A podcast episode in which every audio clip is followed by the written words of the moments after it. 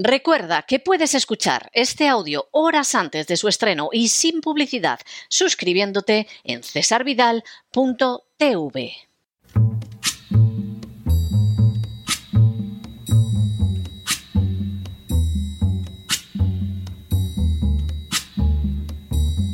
La voz con César Vidal, desde el exilio. When the night has come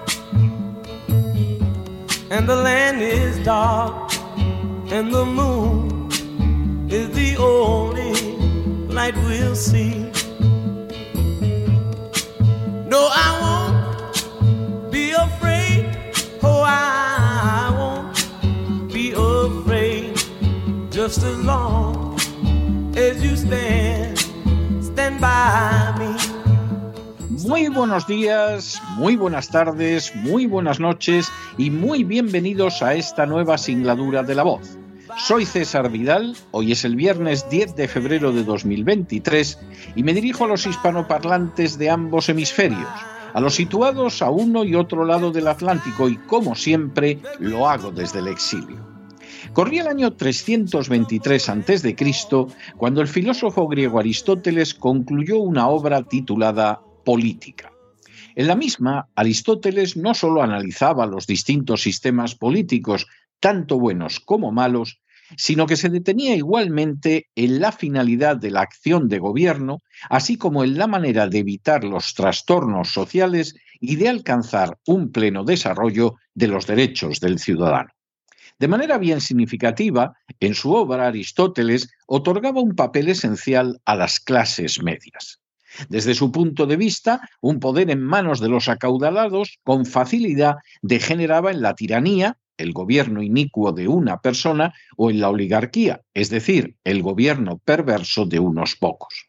De la misma manera, la existencia de una población mayoritariamente empobrecida era muy fácil que degenerara no solo en profundos trastornos sociales, sino que además derivara en la demagogia, la forma de gobierno del pueblo más pervertida.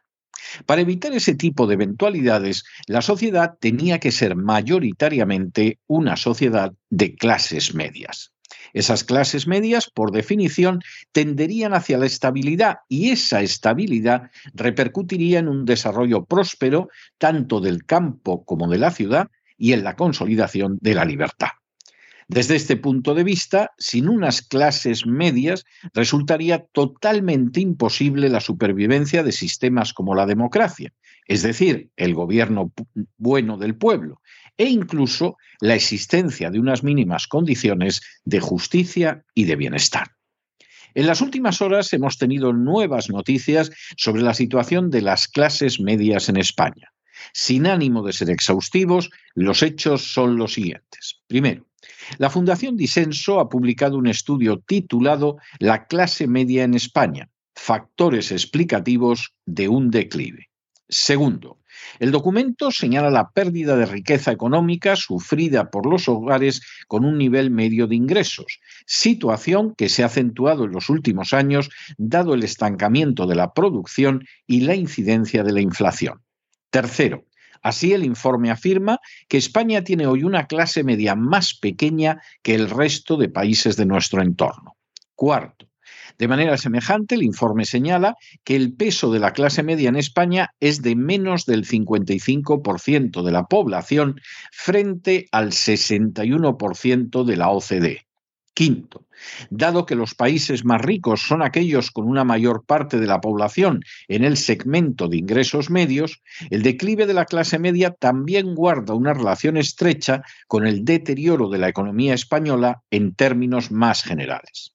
Sexto, como consecuencia de esa situación, para el informe resulta obvio que la probabilidad de caer en la pobreza en los últimos años ha aumentado, siendo España uno de los países donde más se ha elevado la vulnerabilidad económico-financiera de las rentas medias.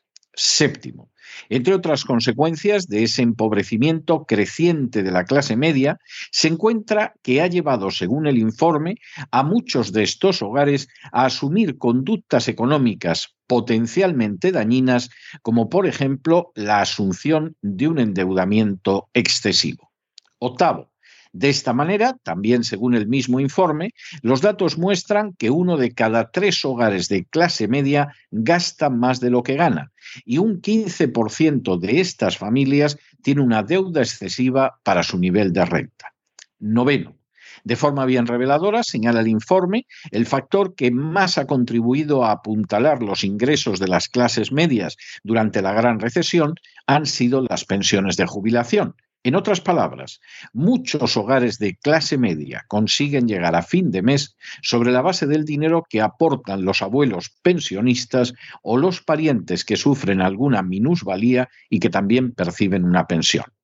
Décimo, para agravar más la situación, según el informe, se observa en cambio un dinamismo decreciente en las rentas derivadas del trabajo. Es decir, cada vez resulta más difícil mantenerse con los ingresos derivados de la actividad laboral.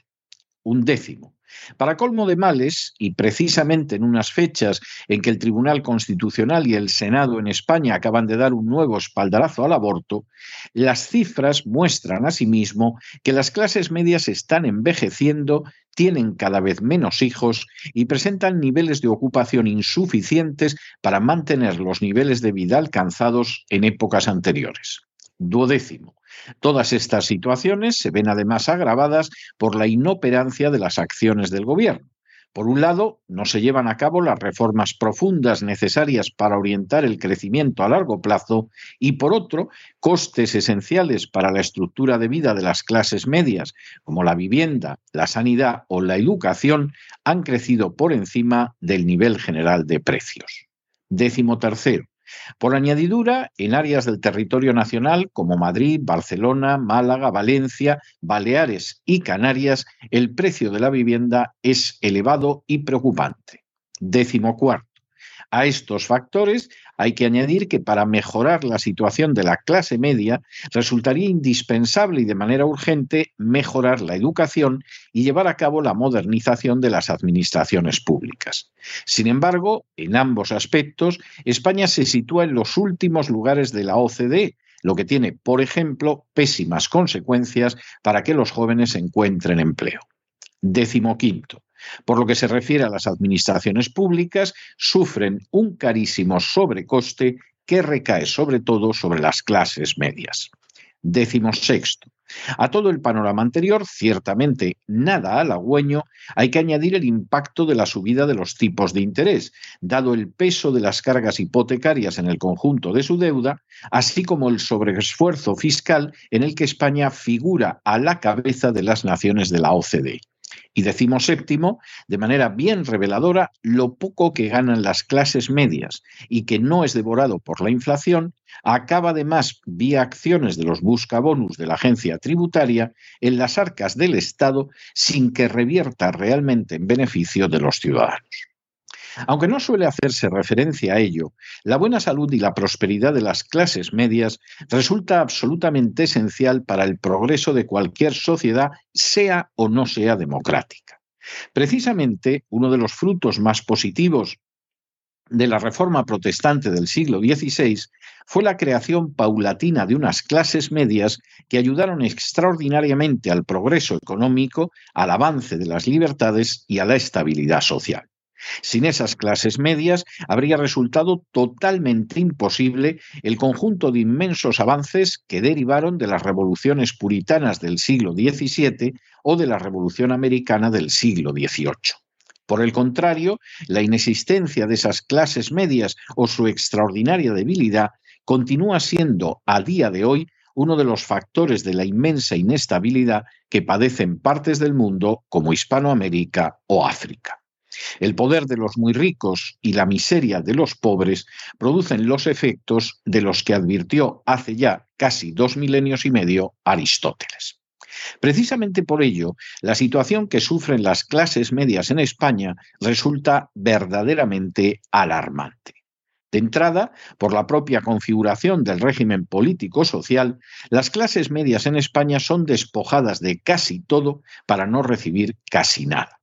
El sistema se apodera de media de más de la mitad de los ingresos de las clases medias vía impuestos y tras despojarlas las acerca a la pobreza proporcionándoles una educación miserable que en poco o nada ayuda a encontrar un puesto de trabajo, una sanidad eficiente que no cubre multitud de áreas indispensables como la odontología, las terapias psiquiátricas e incluso distintas formas de cáncer, y una administración pública carísima, ineficiente y disfuncional.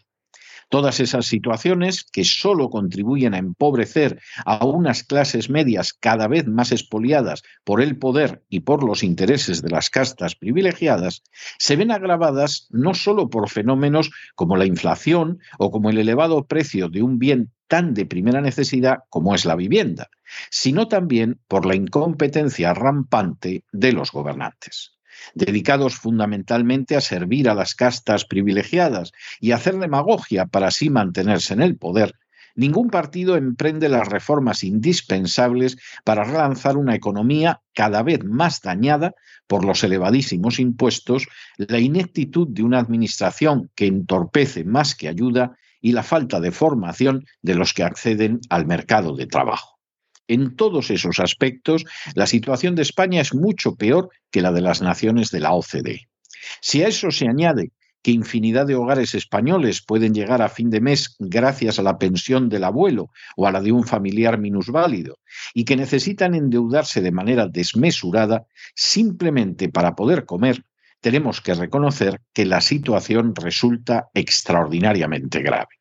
Para colmo, la política proabortista, tanto de la izquierda como de la derecha, impide de manera directa y criminal el relevo generacional y va creando una sociedad separada de sus raíces culturales con una presencia creciente de gentes procedentes de África y sin posibilidad de mantener unos servicios sociales no solo deficientes, sino cada vez más sobrecargados.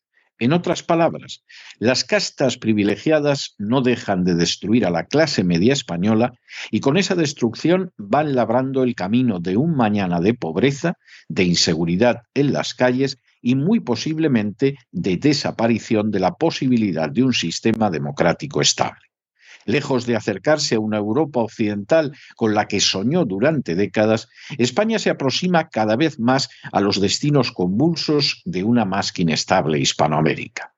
Y es que, como supo ver acertadamente Aristóteles, ni la prosperidad, ni la libertad, ni la estabilidad son posibles socialmente sin una clase media robusta. Y en España esa clase media cada vez es más pobre, más vieja y más esclava. Pero no se dejen llevar por el desánimo o la frustración. Y es que a pesar de que los poderosos muchas veces parecen gigantes, es solo porque se les contempla de rodillas y ya va siendo hora de ponerse en pie. En el tiempo que han necesitado ustedes para escuchar este editorial, la deuda pública española ha aumentado en cerca de 7 millones de euros, no en beneficio de las clases medias, sino a costa de esas clases medias. Muy buenos días, muy buenas tardes, muy buenas noches. Les ha hablado César Vidal desde el exilio. Que Dios los bendiga.